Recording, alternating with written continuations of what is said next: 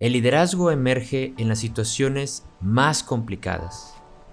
Esta es una de las frases que sin duda aplica para todos los contextos y hoy más que nunca. En Maestros del Futuro hablamos sobre las competencias que se requerirán en el futuro del trabajo y hoy, ante la situación y la crisis humanitaria que vivimos por el COVID-19, queremos hacer una serie de episodios especiales para las competencias y habilidades que necesitamos ahorita. Para los siguientes episodios, hablaremos sobre diversos temas que ayuden a emprendedores y a las personas ante los retos que hoy enfrentamos. Y también un mensaje adicional sobre resiliencia, que dice el psicólogo Tal Ben Shahar. Las cosas no necesariamente pasan por lo mejor, pero sí somos capaces de tomar lo mejor de eso que nos pasa. Ánimo, saldremos de esta más fuertes que antes.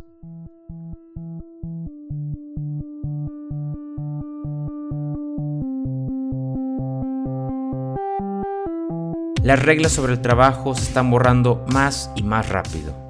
Descubre aquí, en Maestros del Futuro, cómo puedes prepararte tú para ello. Para este episodio, le cedo la conducción a mi socio, Samuel Casanova. Pues muchas gracias, Paulina, por aceptar la invitación para hablar aquí en el podcast de Maestros del Futuro, y todavía en, el marco de esta situación que estamos viviendo del COVID-19. Empezamos, si te puedes presentar, decirnos pues, quién eres, en dónde trabajas, cuál es tu posición, tus áreas de estudio, aquello que, que te encante, ahora sí que lo que quieras compartir. Con mucho gusto. Gracias, Samuel, por la invitación. Mi nombre es Paulina Campos Villaseñor. Soy decana académica de la Escuela de Ciencias Sociales y Gobierno. Soy licenciada en Economía y tengo eh, una maestría en Política Pública en la Kennedy School of Government. Perfecto. Muchas, muchas gracias, Paulina. Y pues para ya entrar de, de lleno, ¿cuál es el análisis que le das a la, situación actual? Sé que es como algo muy complejo, pero igual si ahí nos puedes decir qué, qué cambios ves desde, tu experiencia en temas a lo mejor políticos, ambientales, sociales? ¿Qué, conclusión o análisis sacas de Estamos ante uno quizá de los retos más grandes que hemos vivido como humanidad, eh, sobre todo en el mundo contemporáneo. Eh, creo que es clarísimo el reto en temas de salud pública. Eh, pues nos enfrentamos a una pandemia de un virus desconocido eh, que todavía no acabamos de entender y que tiene unas tasas de contagio muy altas y que ha puesto ahora sí que contra el ring a los sistemas de salud de los países desarrollados y apenas estamos eh, viendo pues, la primera ola que llega a los países en desarrollo, ¿no? Entonces ahí es, es, es un reto enorme. Ahora, esto mismo se traduce pues en un reto económico eh, de dimensiones también eh, sin precedente. Vemos los pronósticos eh, de las diferentes bancos financieras que para nuestro país estiman incluso caídas del Producto Interno Bruto para el año de más del 10%, ¿no? para este trimestre, incluso, por ejemplo, para Estados Unidos, hay, un pronóstico de menos 24%, o sea, son, son tasas de doble dígito eh, lo que estamos hablando, una pérdida de empleos que ya se empezó a ver, en Estados Unidos pues el nivel de desempleo está, está llegando a récord, en México ya también vimos los primeros datos del IMSS, entonces sí se ve un panorama de enorme desafío, de enorme reto y que, y que obliga, obviamente, ahora que mencionabas, pues a tener un, liderazgo pues muy, muy efectivo. Em, vemos también, digamos, en la parte política, te puedo decir, distintos países, dependiendo también el tipo de gobierno que tengan. Vemos gobiernos eh, que se están yendo un poquito más al lado autoritario, eh, quizá con cierta tentación de aprovechar lo que implica una pandemia para buscar de alguna manera estados de excepción y vemos también gobiernos pues más, más democráticos eh, que están manejando las cifras de una forma más transparente, donde los líderes salen de forma muy transparente y empática a tratar de dar una respuesta, ¿no? Entonces estamos viendo contrastes. Estamos viendo contrastes y, creo que dependiendo de, esta, de estas reacciones de los gobernantes, pues también serán los resultados eh, y, también pues los daños o, o, los impactos negativos de esta pandemia. Y finalmente, pues en la parte ambiental, eh, yo creo que se abre algo bien interesante, ¿no? Con esto que está pasando eh, también, eh, un tanto sin precedentes en el tema del petróleo. Si bien económicamente a un país como el nuestro, que todavía 17% de sus ingresos provienen del petróleo, le afecta, por el lado ambiental sí pudiera llegar a, tener em, pues una, abrir una oportunidad, ¿no? De buscar otro tipo de energías y, yo siempre digo, a ver, el, en general, pues este reto es muy grande, pero eh, justamente en estos momentos de reto es cuando se abren las mayores oportunidades. Entonces creo que es, es, en lo que hay que enfocarse. ¿Cuáles son las oportunidades que nos deja para hacer una transformación y para quizá reinventarnos? Perfecto. Y yendo igual por, por, esta línea, el, el tema que, más se maneja o que veo que se maneja en, redes y medios es, la, es que son tiempos inciertos, ¿no? Pero he visto contrastes como en, la manera en que se aborda la incertidumbre, a lo mejor una incertidumbre desde el lado personal que genera ansiedad, o otra desde una incertidumbre como más desde la parte organizacional. ¿Qué podemos entender a tu experiencia con con incertidumbre y por qué, por qué son tiempos inciertos? Yo creo que en general siempre vivimos en tiempos inciertos, siempre. Sin embargo, ahora se ha manifestado de una forma muy visible y en muchos frentes al mismo tiempo. Y yo creo que eso es justamente eh, lo que hace tener como esta sensación de que esto va a cambiar para siempre, digamos, la forma en la que hacemos las cosas. Entonces, sí creo que pues estar en, de entrada en un aislamiento que, muchos de los que estamos viviendo esto no lo habíamos vivido nunca. O sea, quizá las personas que todavía eh, vivieron en la época de la Segunda Guerra Mundial, que también fue una época de muchísima incertidumbre, eh, pues tienen un poquito más de, memoria, pero pues creo que estábamos, eh, la mayor parte de las personas de estas nuevas generaciones, pues no habíamos vivido algo así es la verdad. No habíamos visto algo así, no habíamos tenido este tipo de, restricciones, em, eh, no habíamos vivido un aislamiento y ninguna generación en la humanidad además lo había vivido con Internet y con herramientas digitales. Entonces, eso lo hace aún más interesante. Entonces, por un lado, sí, estamos en, en un cambio abrupto de nuestra cotidianidad, pero por el otro también tenemos ciertos avances tecnológicos que nos permiten seguir conectados y seguir funcionando de alguna manera. Por supuesto que esto no es para todos los segmentos, no todos tienen acceso a Internet y también esto no, no afecta igual a, a todas las segmentos de la población, ¿no? Tenemos un segmento que es el más desprotegido y que tiene que seguir saliendo a trabajar eh, y es el más vulnerable, eh, no tiene acceso a los servicios de salud, sigue trabajando, entonces de alguna manera en ellos es como seguir una especie de, de vida pero obviamente con un temor de lo que esto les pueda representar. Entonces, aunque siguen saliendo, pues eh, yo creo que el nivel de angustia y la exposición que están sintiendo es muy alto. Tenemos también eh, este otro segmento que ya ha perdido el empleo, entonces ahí también, pues obviamente esto siempre genera mucha, muchos niveles de ansiedad. Y están las, el otro segmento de gente que sigue de alguna manera conectada, trabajando con un nivel de productividad, pero lo que es común, y no nada más a nuestro país, sino a todos los países, es que hoy, pues por primera vez, todo el mundo eh, comparte la misma preocupación. Y es cuánto tiempo nos va a tomar esto. Em, ¿Vamos a regresar a la normalidad o va a ser una nueva normalidad? El regreso va a ser paulatino, es decir, vamos a estar teniendo aislamientos por olas entonces son como muchas preguntas, mucha incertidumbre. Tenemos también alrededor todo esto de los datos, si los datos son ciertos, si no son ciertos, si fake news, si, si hay opacidad en los datos y en los cálculos. Entonces, eh, sí creo que también hay un reto emocional derivado de todo lo anterior y, y pues esto sí se pudiera empezar a traducir en mayores niveles de estrés colectivo y angustia generalizada.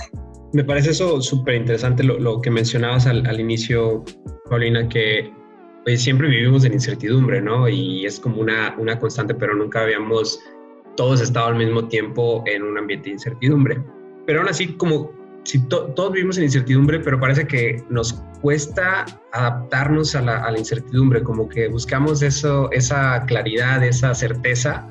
Y aquí lo que te quería preguntar es, ¿por qué consideras que a las personas y a las organizaciones les cuesta tanto esta adaptación a la, a la incertidumbre, no?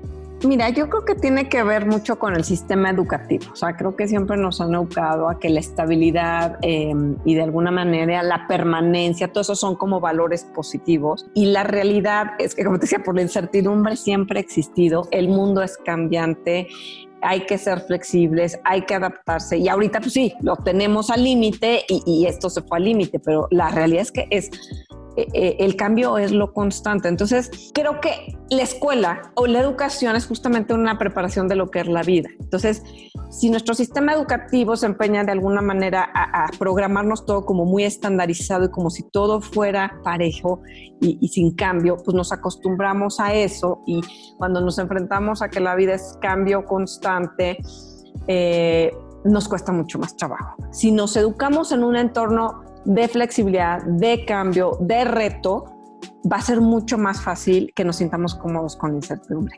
Es, esa es mi opinión. Perfecto, Paulina. Y, ahora la pregunta obligada después es, oye, bueno, entonces parece que sí, aunque vivamos en tiempos inciertos, pues siempre se debe estar planeando a, futuro. Pero la cuestión es, a ver, ¿cómo, ¿cómo le hago para planear a futuro? Y a lo mejor, ¿cómo le hago para planear a futuro en, este, en una situación como la que vivimos? Completamente, como te decía, yo creo que la, en este sitio la educación es muy importante, tenemos que, acostumbrarnos a, educarnos y a planear de una forma distinta y algo que, que te puede hacer sentir como es justamente estarnos actualizando constantemente. ¿no? Eh, y justo tú comentabas lo del futuro del trabajo. ¿Qué es lo que nos da tanto temor sobre el futuro del trabajo? Pues que, finalmente vayamos a ser reemplazados y que, y que lo que estudiamos o en lo que tenemos expertise y desarrollamos nuestra vida profesional eh, quede obsoleto y ya no podamos estar vigentes. Pero ¿qué pasa con una persona que tiene la capacidad de estar aprendiendo constantemente? Entonces, eh, todo el tiempo se está reinventando, está adquiriendo habilidades nuevas, pues eso ya te da otro nivel de, de, certeza, eh, incluso te haces mucho más, em, hay más plasticidad eh, neuronal incluso, ¿no? Para aprender, reaprender, desaprender y, y poderte adaptar a los cambios. Entonces yo digo que sí, sí definitivamente es eh, si estás todavía en, etapa de elegir tus estudios y, dónde ir, pues definitivamente deberías inclinarte por programas mucho más flexibles en su modelo.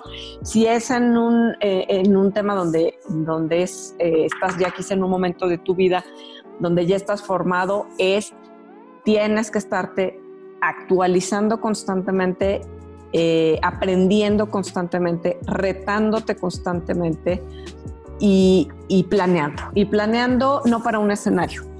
Si tú solamente estás preparado para un escenario, algo te está haciendo falta. Tienes que tener varios escenarios para que te puedas acomodar mucho mejor ante los cambios y puedas poder tener eh, una toma de decisiones mejor. Lo importante. Y muchas veces cuando uno habla de planeación por escenarios, piensa que solamente aplica a las empresas o a tu trabajo. No, incluso en tu vida personal. Y esto que, mencionas, yéndonos a lo mejor separando la parte personal, en la parte organizacional como que va mucho de la mano de, los líderes, ¿no? Y algo que yo he leído es que no parece haber un liderazgo en estos tiempos, que hacen falta, hace falta líderes. Entonces aquí mi pregunta y basado en tu experiencia, ¿qué tiene que hacer un líder en estos momentos? ¿Qué, ¿Cómo ser un líder en, en momentos como estos? Mira, yo creo que un líder en estos momentos tiene que ser, como te decía, muy transparente. O sea, eh, ser muy transparente, comunicar los datos como son, la realidad como es y tener una comunicación muy abierta. Reconocer errores si, si es que comete errores y generar, digamos, esta confianza eh, de que es un ser humano, es un ser humano que escucha, pero que está preparado y que también, eh, si comete errores, es capaz de reconocerlo y corregir creo también que debe ser alguien que, que, planea y que utiliza el pensamiento científico para la toma de decisiones y se prepara para la toma de decisiones. Entonces da certeza en ese sentido de que está trabajando en buscar las soluciones. Quizá no las tiene, porque en este momento, ahora sí que no hay nada más claro que el COVID-19, pues nadie tiene en este momento la solución como tal, pero sí tiene que haber convicción de que se está trabajando de forma en el camino correcto, ¿no? De encontrar esta solución. Tiene también que ser un líder empático, como te decía. Eh, las personas en este momento necesitan ser escuchadas, necesitan que, que, el liderazgo entienda las circunstancias en las que están, porque además cada quien en este momento maneja circunstancias distintas. Es difícil seguir una receta y tratar de implementar la pareja para todos cuando hoy hay muchísimas situaciones. Hay personas cuyas condiciones de aislamiento son muy distintas a otras o que no pueden dejar de trabajar o que, tienen que cuidar a sus padres mayores, por ejemplo. Entonces, esa empatía hacia los diferentes grupos, segmentos, también es muy, muy importante. Y en términos un poco más como de administrativos, gerenciales, creo que también el líder tiene que ser flexible. Ahora, por ejemplo, que estamos trabajando a distancia, pues no se puede pedir exactamente lo mismo, ¿no? Eh, hay que entender que los horarios van a ser distintos, que tenemos que confiar en nuestros colaboradores. Entonces, como que dar las herramientas, dar las certezas, pero también ampliar un poquito la forma en la que, en la que pedimos los resultados y los entregables. No podemos medirnos por las mismas métricas que habíamos hecho al inicio del semestre o, o que hicimos el año pasado. Entonces, tenemos que adecuarnos, tenemos que adaptar y si es una planeación, se nos presentó una realidad distinta, hay que hacer nuevos escenarios y hay que ir ajustando la planeación. Y ahora hablando en, en, general, Paulina, para de cualquier persona, ¿qué habilidades consideras tú necesarias para navegar en la incertidumbre? Lo dividiría como un poquito en la parte mmm, técnica, sí creo que hay una parte técnica y también hay una parte que no es técnica. Entonces, en la parte técnica, si realmente queremos hacer algo pues muy profesional, creo que sí nos tenemos que, que preparar, ¿no? Y hay toda una teoría y hay herramientas que nos preparan pues para poder incluso hacer estimados y cálculos con un margen de error, digamos, razonable que nos permitan decir, bueno, ¿cómo podríamos responder y navegar ante esta incertidumbre? Si pasa, pues responde, estos son, eh, digamos, lo, los escenarios y estas serían las respuestas los outcomes. Entonces, sí hay toda una parte técnica y está también, como te decía, la parte eh, que llamamos, eh, no me encanta el término, pero que se conoce como habilidades suaves, porque creo que al final no son suaves, son, son muy importantes y que tiene que ver con esto, ¿no? Con, con irnos también en la parte personal, sobre todo, irnos educando y, acercando de herramientas que nos permitan pues ser mucho más flexibles, eh, adaptarnos, tener la apertura para estar aprendiendo e incluso buscar el cambio. O sea, el tema no es que el cambio o que la incertidumbre te agarre fuera de base o sorprendido, sino que tú anticipes y digas, esto va a suceder. Entonces yo ya estoy debidamente equipado para responder de la mejor forma pero eso no va a garantizar que va a tener la respuesta. Ah, va a haber muchas respuestas que no tengo y me tengo que sentir cómodo con no teniéndolas. ¿Por qué? Porque incluso al no tenerlas, se nos genera una curiosidad y una inquietud que nos puede hacer crecer mucho más. Y es un poco lo que te decía al inicio. Yo creo que cuando estamos en un ambiente incierto es cuando más crecemos cuando más emprendimiento hay, cuando más creatividad, cuando más ideas. Cuando todo es perfectamente predecible, pues es cuando estás como que en tu zona de confort. O sea, yo creo que son estos los momentos de crecimiento y de encontrar la oportunidad. Me das pie perfectamente para la, siguiente pregunta y entrando como a esta parte de a lo mejor futurear. Sí, se dice que las, que las crisis dan oportunidad a, grandes innovaciones y a lo mejor lo, lo cambiaría, pues la incertidumbre da pie a, poder generar innovaciones. ¿Cuáles crees que sean estas nuevas creaciones que se van a derivar de, del una vez que terminemos la, que se termine esta situación o a lo mejor inclusive durante lo que se pueda extender esta, esta situación? Ahí, ¿cuál, cuál, ¿Cuáles verías que son estas nuevas creaciones? Mira, de entrada, pues lo que está más cercano a mí te lo puedo compartir y es el sector educativo. Nosotros tenemos un sector educativo que se basa principalmente en clases presenciales.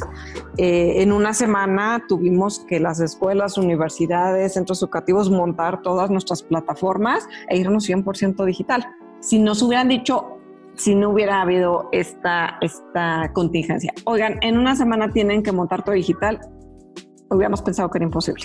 no habíamos pensado que era imposible, no hay manera, ¿no? ¿Cómo vamos a estar el 100% operando así? Cuando realmente te enfrentas a esta contingencia, solito los, el sistema se alinea, los actores, los incentivos, o sea, hay una alineación completa, un compromiso altísimo y logras migrar de una clase completamente presencial a una digital. ¿Vamos a quedarnos siempre digital? No, por supuesto que la clase presencial tiene muchísimo valor y, no, no, no es sustituible, pero ¿qué es lo que sí creo? Tampoco vamos a regresar a, la proporción que traíamos antes. Probablemente cada vez vamos a incluir más herramientas tecnológicas. Eh, nuestros propios estudiantes, profesores se van a sentir mucho más cómodos combinando quizá clases presenciales con clases digitales eh, o con porciones. Entonces, ¿qué veo? Sí veo grandes cambios en el sector educativo. O sea, creo que lo que ya empezaba, si tú quieres lentamente, empezaba ya a ver como cada vez más cursos digitales disponibles, pero si, si veíamos las estadísticas, incluso muchos de ellos gratuitos, pues eh, pocas personas los completan, ¿no? Tienen una baja tasa de, éxito. Eh, ahora es distinto. Incluso, por ejemplo, con las conferencias, seminarios, todo esto, vemos ahorita un interés enorme, unas asistencias altísimas en los webinars. Cuando, cuando antes quizá todavía seguíamos muy, muy anclados en que todos los eventos y conferencias tienen que ser presenciales. Entonces, creo que en ese sentido todo esto va a cambiar. O sea, yo creo que nos vamos a volver mucho más abiertos a poder combinar nuestras tareas. Eh, incluso, pues, eh, muchas empresas quizá todavía se resistían a lo del home office, al trabajo en casa y hoy, pues, otra vez, al ser obligado, ya todos nos tuvimos que, meter en esta lógica y poder medir que, que puede dar resultados. Entonces, veo que, que hay innovaciones naturales que se van a dar en el sector educativo, en general en el trabajo eh, de oficina. Eh, veo también, el, como te decía, en el sector energético, yo creo que lo que está pasando ahorita es una reflexión enorme de la necesidad de irnos a otras eh, fuentes de energía renovables y, mucho más amigables con el ambiente. Yo anticipo que ahí se va a venir innovaciones también fuertes. Creo que en gobiernos también. O sea, yo creo que al final de esta contingencia vamos a tener un tablero y vamos a poder ver quiénes son los países y los gobiernos que respondieron efectivamente y que dieron los mejores resultados y quiénes no. Y creo que esto va a obligar ahora sí que, que, a los gobiernos van a pasar lista con sus ciudadanos, porque los ciudadanos van a poder comparar. O sea, ¿cuándo vas a tener una base comparativa de un reto que enfrentamos todos y que podamos comparar cómo nos fue, cuáles fueron estos resultados, cuáles son los gobiernos que, que, que sí supieron dar respuesta o minimizaron los, los, los, daños y cuáles son los gobiernos que quizá fueron lentos, que quizá en un inicio no, no tomaron con, con seriedad y cómo eso puede cambiar las preferencias eh, incluso electorales, ¿no? Entonces, bueno, pues como esto, yo creo, yo creo que, que esto es un poquito como lo que sucedió en el 9-11, que nunca los aeropuertos volvieron a ser iguales. Sí creo que, que vamos a regresar a una nueva normalidad, pero que no será exactamente la misma y creo que vendrán varias, varias, varias eh, innovaciones en el tema de salud también hay ahorita muchísimos emprendimientos acelerados de, por ejemplo, las pruebas, hacer todo el sistema de pruebas, no nomás para COVID, sino en general va a impactar a todo eh, lo que eran los laboratorios y todo eso, que sean mucho más eh, rápidas, que se puedan hacer en casa. O sea, veo ahí que se abre una industria bien importante en hacer mucho más asequibles y y rápidos y, que incluso involucren a las personas todos estos tipos de servicios eh, de salud. Em, entonces, pues otra vez eh, veo un reto bien, bien grande, pero también veo muchas oportunidades y aquellos sectores y países que los vean, pues incluso podrán salir eh, fortalecidos. Qué, qué interesantes apuntes me mencionas, Paulina. Y ya como para concluir esta entrevista, ¿qué recomendaciones generales darías para, para lidiar con cualquier situación derivada pues, de, esta contingencia? Pues mira, mi recomendación es no tratar de obtener una solución inmediata o una respuesta inmediata. Creo que tenemos que aprender a sentirnos cómodos con la incertidumbre, recordando otra vez que siempre la hemos vivido y que ahora simplemente es un momento de máxima incertidumbre compartida incluso con otros seres humanos.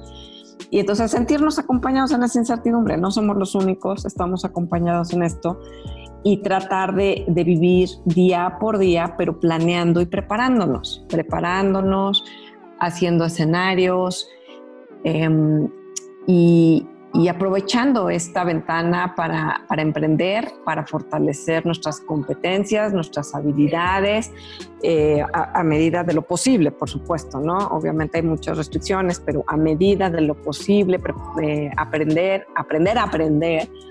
Y, y si tenemos, em, por ejemplo, bajo nuestra responsabilidad equipos, eh, con nuestra familia, sí tratar de ser una, una voz que escucho, un, eh, ser muy empático, porque necesitamos eh, en este momento como seres humanos, pues sí, sí, sí escuchar, sí acompañarnos y sacar esa humanidad. O sea, yo creo que también la, la humanidad es lo que nos permite que nos vaya muy bien ante momentos tan inciertos. Entonces, todo lo que podamos ah, hacer por la parte técnica, hacerlo, pero también rescatar esa humanidad y traerlo, porque es esa combinación la, es la que nos va a permitir eh, obtener pues, los mejores resultados y aprovechar incluso oportunidades que se nos puedan abrir en este entorno. Te agradezco, Paulina, por tus consejos y por tus ideas que nos ayudan a abrazar la incertidumbre en estos tiempos en donde es más necesario. Me despido, yo soy Samuel Casanova, gracias por escucharnos. Maestros del Futuro es una producción de Simple Change, una empresa creativa enfocada en la construcción de un mejor futuro a través de la comunicación, marketing y educación.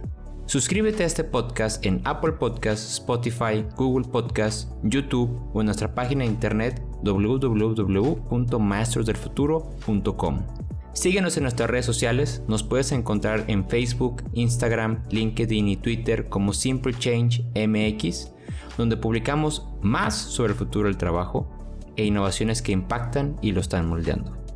El productor y conductor de este episodio es Samuel Casanova. La edición y masterización de este episodio corrió a cargo de César Cosío.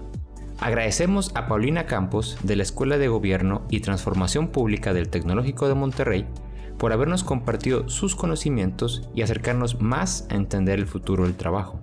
Puedes conocer más de ella y su trabajo en la descripción del episodio.